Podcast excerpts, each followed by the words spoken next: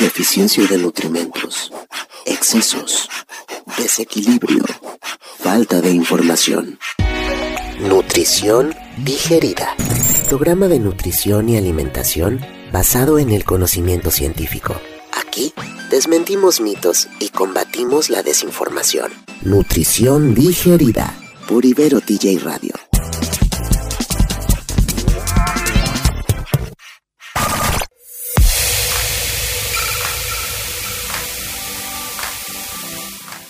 Hello, ¿cómo están todos, todas, todes? ¿Qué dice? Yo soy Andrés y este es un nuevo programa de nutrición digerida.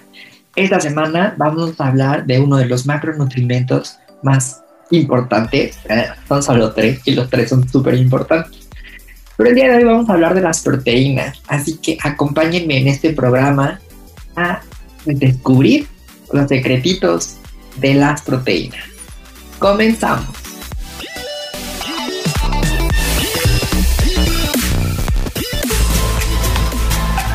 Las estadísticas sobre nutrición y alimentación nos dicen que grandes sectores de nuestra población tienen una nutrición defectuosa, ya sea por deficiencia de nutrimentos, por excesos, desequilibrios y por falta de información.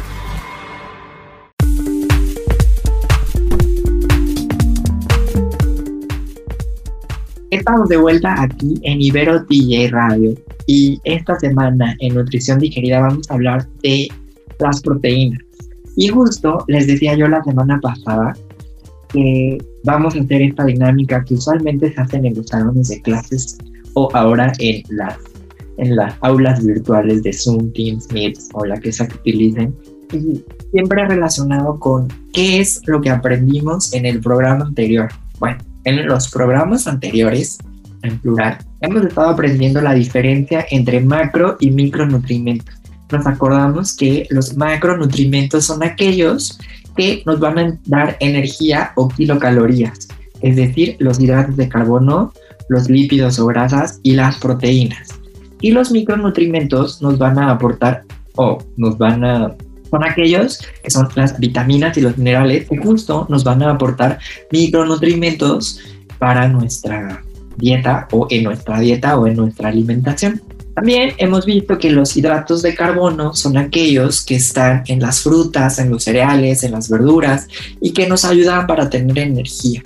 También vimos a los lípidos, que son estos alimentos que se encuentran en algunos productos de origen animal, alimentos de origen animal, perdón, o también en algunos cereales o también en algunas oleaginosas, también en algunas frutas, también en algunas verduras y nos sirven para que nuestro organismo esté protegido. Y platicamos también que los hidratos de carbono y los lípidos tienen una relación bien padre porque el exceso de hidratos de carbono se convierte en lípidos y el exceso de lípidos se convierte en tejido adiposo. Se reparte por medio de adipocitos y tenemos diferentes funciones y tal. Pero también en algún momento les platicaba que los de las proteínas, este nutrimento que les voy a presentar el día de hoy, del que vamos a platicar el día de hoy, es esta, esta compañera como envidiosilla. Y ya sé que muy probablemente mis colegas que me estén escuchando, mis profesores de carrera también que me estén escuchando, me van a decir, ay Andrés, que para ti todo es un juego. Pues que no, si yo les explicara cómo son las proteínas en una estructura química o cuántas moléculas, cuántos aminoácidos, cadenas de aminoácidos y así, pues no estaría tan, tan, tan, tan Voy a empezar primero hablándoles de qué pasa cuando tenemos un exceso de proteínas y por qué digo que son como esta primita envidiosa. Mientras que los lípidos le dicen a los hidratos de carbono, no te preocupes, consume hidratos de carbono en exceso, yo los guardo, yo los transformo. Las proteínas en exceso lo que hacen es que te dicen, yo solamente ocupaba 10 proteínas, pongámoslo en 10 para enumerar, pero no en 10 como que en la vida real. Tú estás tomando 12, no te preocupes, ni te estreses, yo lo voy a meter al ciclo de la urea y lo voy a orinar. No te preocupes. Estamos hablando de un exceso, ¿no? Entonces, esto pasa, por ejemplo, muchas veces cuando en los gimnasios les recomiendan que beban shakes y protes y cosas así, que justo prote es una palabra de, de, gimnasio que a mí en lo personal hace que mi estómago se me haga así como... pero pues en consulta yo nada más escucho a los pacientes, a los compañeros o a las personas que llegan, es la prote y es como proteína, ¿no? Pero soy yo y mis traumas. Está bien, sin embargo no es lo correcto. Entonces, bueno, regresamos a esta parte en la que en los gimnasios los entrenadores les dicen a, a, sus clientes, porque ojo, aquí no son pacientes, son clientes, tú tómate un shake y tómate un shake después y después te comes unos huevos y después no sé qué, para que la proteína te produzca unos músculos this big y estés como, depende de la generación de la que sean, o Pancho Pantera, o Popeye, o Arnold Schwarzenegger, o Thor, o Capitán América, o el más buenazo de los buenazos que ustedes se quieran imaginar. Siempre es consume prote y la prote es lo más importante, lo más importante, y prote, y prote, y prote, y te venden unos frascos gigantes negros que te cuestan 8 mil chorros, chorros, miles. Y entonces ahí tienes a las personas bien adictas a esta proteína. Estoy utilizando la palabra adicta porque es algo que es como, oh, sí, prote, prote. No como que te vuelvas adicto a estos suplementos o en algunos casos complementos alimenticios. ¿Qué pasa con la proteína y qué tanto de esto que hacemos en los gimnasios es real y qué tanto de esto es mentira? Bueno, es totalmente cierto que vamos a utilizar proteína para que nuestros músculos crezcan, pero también esta parte en la que yo les explicaba que la proteína se va a necesitar de acuerdo a la necesidad de cada persona regresamos a este punto en el que la nutrición tiene que ser equilibrada, variada, suficiente, individualizada e inocua. Si nosotros no sabemos nuestro porcentaje adecuado de proteína, pues vamos a creer que está bien consumir la proteína que nos está recomendando el coach o el entrenador en el gimnasio. Y evidentemente, pues el dude está súper tronado, dicen por ahí, ¿no? Pues sí, porque él está haciendo ejercicio todo el tiempo. ¿Qué pasa con la proteína y qué pasa con la construcción de los músculos? Te los voy a platicar ahorita, pero antes de eso, me gustaría platicarles que justo la traigo una pulsera que parece como que traigo a Tinkerbell y suena y suena y suena, me la voy a quitar mientras estoy grabando. Este, ¿Qué pasa con la proteína? Bueno, pues la proteína sirve o tiene muchísimas funciones, muchas están más importantes que la creación de músculo. Y no estoy demeritando que hacer músculo sea importante, porque a final de cuentas va como junto con pegado.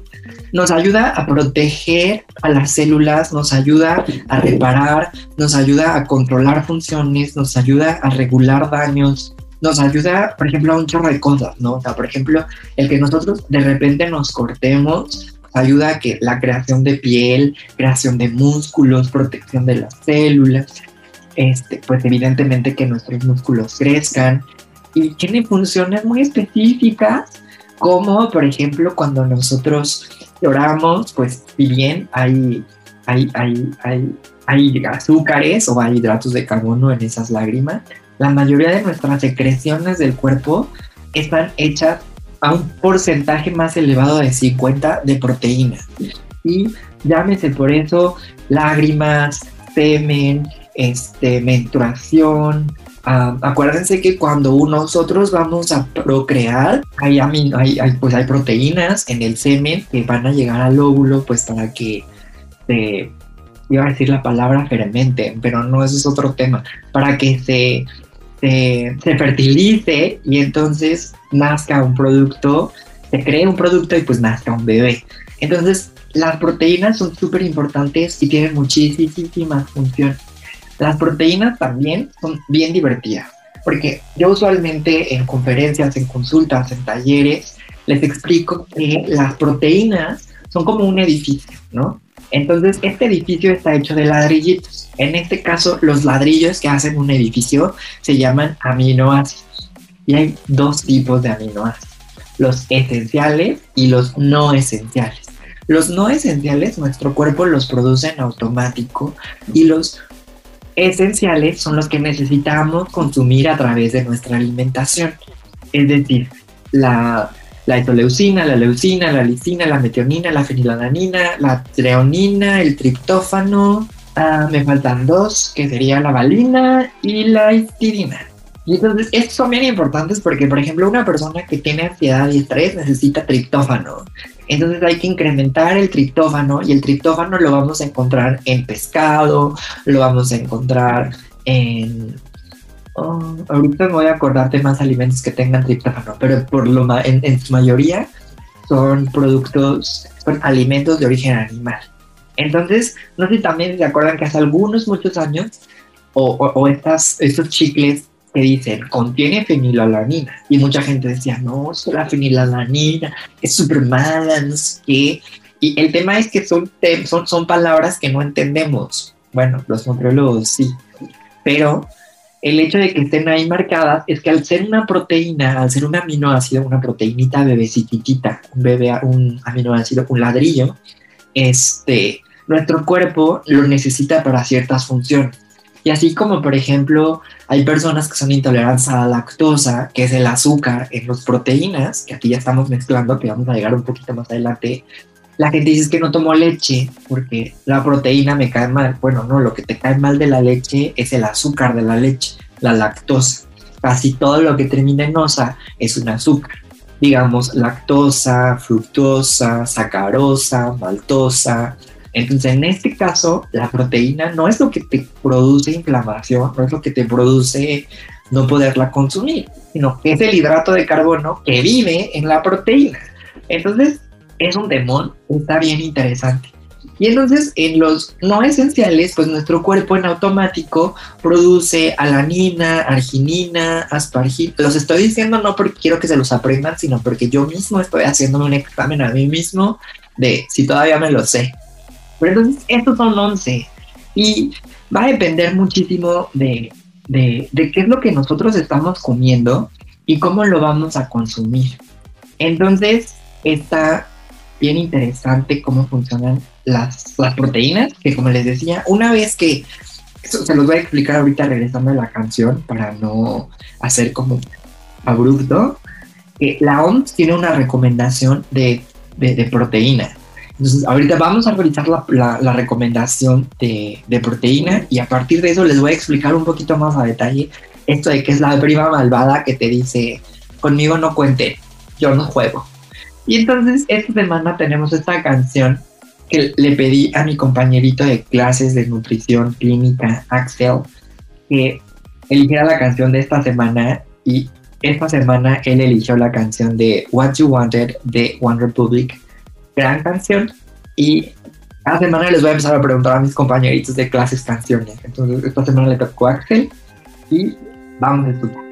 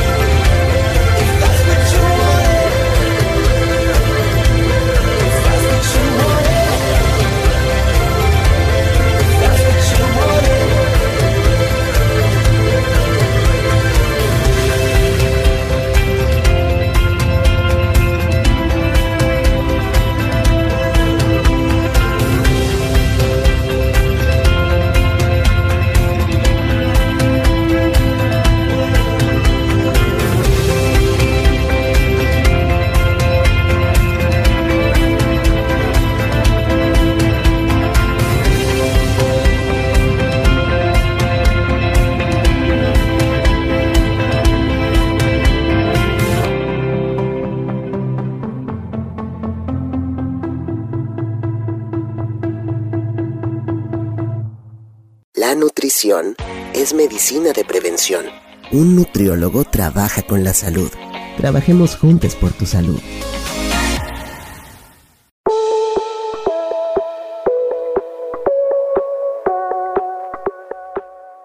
Estamos de vuelta aquí en Ibero TJ Radio. Acabas de escuchar What You Wanted de One Republic. Gran canción. Seguimos aquí en Nutrición Digerida. Mientras la canción sucedía, ordenaba yo mi, mi, mi, mente para poder regresar a este espacio y poderles explicar a qué me refiero cuando las proteínas son esta prima o esta compañería que te dice, no, yo no juego, conmigo no cuenten. Es que justo las proteínas tienen una recomendación que nos da la OMS. La OMS nos dice que son de 0.8 a 1 gramo por kilogramo de peso. Esto va a depender evidentemente de edad, este, sexo, de edad, sexo, si hay alguna patología, si hay algún ejercicio extra, ¿no? O sea, por ejemplo, no es lo mismo una, un deportista de alto rendimiento que una persona que tiene una actividad física sedentaria, ¿no? Entonces, de aquí vamos a empezar a delimitar la cantidad de proteína y esta parte es bien importante. Regresamos a la parte básica de la nutrición, equilibrada, variada, individualizada, este, inocua y equilibrada, variada, suficiente. Entonces, cuando nosotros individualizamos nuestra cantidad de proteína que tenemos que consumir, podemos llegar a este punto que yo les decía. Si tu proteína es de 10, gramos, pon tú, y tú te quieres comerte 12, tu proteína no te va a decir, no te preocupes, yo lo guardo. Tu proteína te va a decir, ay no, tu ciclo de la urea lo vas a orinar y lo único que vas a conseguir es pipí súper cara. Pero no todo para ahí. En el caso de la proteína podemos tener diferentes patologías o diferentes enfermedades entra al ciclo de la urea, te puedes enfermar a lo mejor del hígado, de los riñones, del páncreas, uh, uh, uh. ahí ya entra en función el ciclo de Krebs, que ya es meternos a nutrición muy intensa y que de eso no va el programa. Entonces, la idea justo es saber la cantidad de proteína recomendada para cada persona individual y a partir de eso hacer nuestro consumo de proteína diario. ¿Vamos a hacer músculo? Sí, claro que sí, pero para hacer músculo no nada más hay que consumir proteína, ¿no? O sea, yo soy, soy una persona adulta de X cantidad de años, con X peso, con X altura, que tiene un requerimiento de proteico. Yo consumo esa proteína, pero por ejemplo, no hago ejercicio, ni de chiste se va, se va a crear un músculo porque los músculos no nada más funcionan solo porque sí, ¿no? A diferencia del el tejido graso que nada más por consumir nos vamos a convertir en, en tejido adiposo. En el caso de las proteínas tenemos que considerar que, regresando un poco a los 90, este ejemplo está muy que Beaver, cuando nosotros mojábamos, vean esta película, eh, si no les gusta, pues no pasa nada, ¿no? Pero es como cuando nosotros teníamos un gremlin y lo mojabas y en vez de un gremlin tenías dos y los mojabas y se convertían en cuatro. Así pasa con las proteínas. Muchísimo más científico, muchísimo más diferente y muchísimo más difícil de lo que les voy a explicar, pero en el caso de las proteínas es que cuando tú estás haciendo, por ejemplo, brazo, y estoy haciendo brazos yo aquí en el aire, en, en, en la cabina de mi recámara, este, y haces flexiones, lo que estás haciendo es trabajar el músculo en brazo, ¿no? Entonces, si hoy yo, por ejemplo, hago muchas repeticiones y estoy trabajando fuerza, lo que va a pasar es que tengo, digamos, una bolita de, de proteína que va a generar músculo, ¿no? Una bolita de aminoácidos, nuestros ladrillos que están construyendo edificios. Hoy voy a hacer ejercicio X cantidad de repeticiones, X momentos, y no les estoy dando números para que no lo hagan porque digan, Andrés dijo. Y entonces hoy voy a hacer 100 mañana voy a hacer 100 y pasado mañana voy a hacer 100. Eso pasa, por ejemplo, dices, me duelen muchísimo los brazos, porque lo que estás haciendo es que estás formando tu cadena de, aminoácidos que están formando músculo y entonces de uno vas a tener tres y de tres vas a tener seis y de seis vas a tener doce y van a ir creciendo y eso va a hacer que te duela la creación de músculos y vas a liberar ácido láctico y lo que te va a doler entre músculos y las fibras de los músculos que están generándose justo es, es, es este ácido láctico.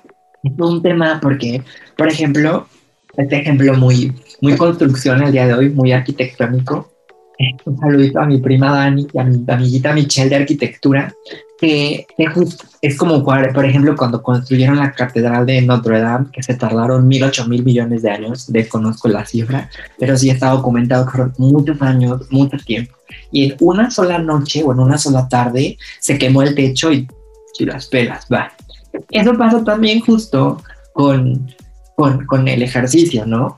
ves a las personas que están todo el tiempo dándole en el gimnasio brazo, pecho, pierna, espalda y dejan de entrenar 15 días y de pronto dicen, no, no, pues es que ya estoy terrible, ya no estoy súper marcadito, ya no sé qué. Eso pasa con los ladrillos que funcionan en nuestro cuerpo. No es que se desintegren, es que simplemente ya no estás teniendo esta excitación en un sentido químico, no excitación en un sentido de erección excitación de, de, tus músculos para que se conviertan de 1 a 2, de 2 a 4, de 4 a 6, de 6 a 8, de 6 a 12, perdón, y así, sino que simplemente ya no, no estás generando músculo, así decirlo. Entonces, es por eso que yo les decía que las proteínas son esta compañera, compañero, primo, prima, para no hacer discriminación de género, esta compañero, compañera, compañere que son como especiales y te dicen, conmigo no cuentes, conmigo hasta aquí. Que cuando trabajan, trabajan, pero hasta lo que, o sea, si son dos horas, dos horas, y es un ejercicio, es un ejercicio. Así las proteínas. Las proteínas son algo maravilloso, son increíbles, son súper divertidas, súper deliciosas. Que ojo, aquí es muy importante que usualmente las proteínas están relacionadas a alimentos de origen animal, ¿no? Leche, carne, huevo, pescado, pollo pero también hay proteínas en estado vegetal o en oleaginosas, ¿no? Vegetal podría ser champiñones, setas, oleaginosas podríamos considerar las lentejas, las habas, y aquí es este tema de mezclar eh, los tipos distintos de oleaginosas. Y hace ratito que les mencionaba que tenemos a los los alimentos o a, las proteínas o los aminoácidos que son esenciales porque nuestro cuerpo lo necesita. Uno de los alimentos que contiene casi las nueve o si no las nueve, y aquí ya no estoy seguro porque la evidencia cambia de día a día y tiene mucho que no leo al respecto aquí, es el huevo. El huevo completo, yema y clara, tiene las nueve, los nueve aminoácidos enteros entonces eso lo convierte en un alimento alto en proteínas, de bastante calidad y de alto valor biológico. Hay muchas personas que no consumen huevo, que ojo, no es lo mismo como en la película de Rocky, que se hacía sus huevos crudos y les ponía el huevo. Yo una vez lo intenté y no puedo, o sea, uno, terrible porque eso no se hace, porque rompe con la regla de sanidad de equilibrado, variado, suficiente, inocuo. Y qué olor tan desagradable y qué sabor tan malo. Entonces, si alguna vez se hacen un licuado, no le pongan huevo. Mejor háganse un huevito estrellado un huevito cocido, un huevito con nopales o un omelette. Y entonces ya le integran el huevo a su, a su dieta. Pero yo no se lo recomiendo bajo ninguna circunstancia crudo, porque entonces tenemos diferentes enfermedades. Porque acuérdense de dónde viene el huevo. El huevo sale por el, el, huevo sale por la colita de la gallina, pero me quedé pensando en que no sé, no estoy seguro.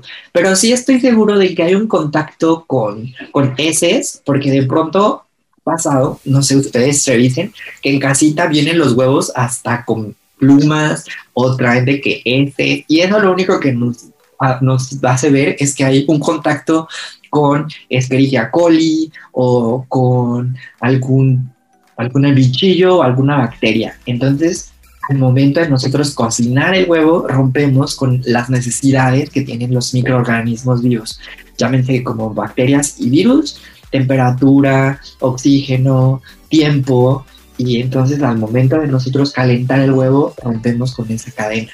Es interesante cómo funcionan los alimentos y cómo todo en nutrición va más allá de solamente decir, pues una lechuita y un pepino. Ojalá todo fuera tan sencillo, porque muchas veces el pepino inflama y si tienes un paciente con uh, ultrapéptica o con ergue, pues no les puedes mandar a pepino, porque entonces pues no los matas, pero la pasarían fatal. Entonces, no nada, tampoco lectura no nada más es decir lechuguita y vas, sino que es toda una relación de qué, por qué, para qué, cuándo, cuánto, cómo y todo lo relacionado con los alimentos. Entonces, hoy terminamos con los macronutrientes, hidratos de carbono, proteínas y lípidos y la importancia de estos en nuestra alimentación. Y los tres son mis favoritos. Déjenme un mensajín, un comentario, si, les gustó, si quedaron algunas dudas, yo encantado de apoyarles y corregirlas.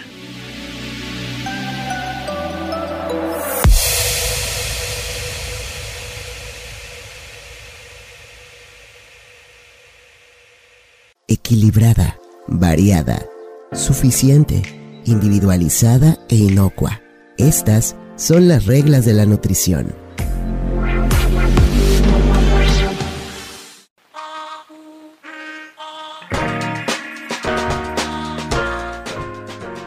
Estamos de vuelta aquí en Nutrición Digerida por Ibero y Radio y yo soy Andrés.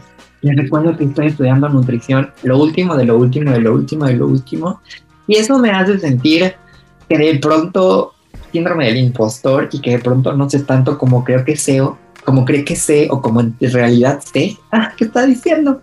Pero de pronto pasa que estoy en reuniones en Zoom o con mi familia y me hacen preguntas y entonces eso hace que me dé cuenta de que sé más de lo que creo y que me gusta mucho lo que hago. Entonces, una recomendación sin que me la hayan pedido es que hagan lo que les haga felices y si creen que no saben, mejor dense cuenta que sí saben. Y no pasa nada. Ánimo, ánimo, ánimo, como la canción de ti. Oigan, pues nada, que este momento justo me desvié porque soy esa persona. Son las preguntas que nos han enviado. Y si bien nos mandaron muchas preguntitas, no tenemos ya tanto tiempo porque... Tengo esta pregunta que me pareció súper importante y súper interesante.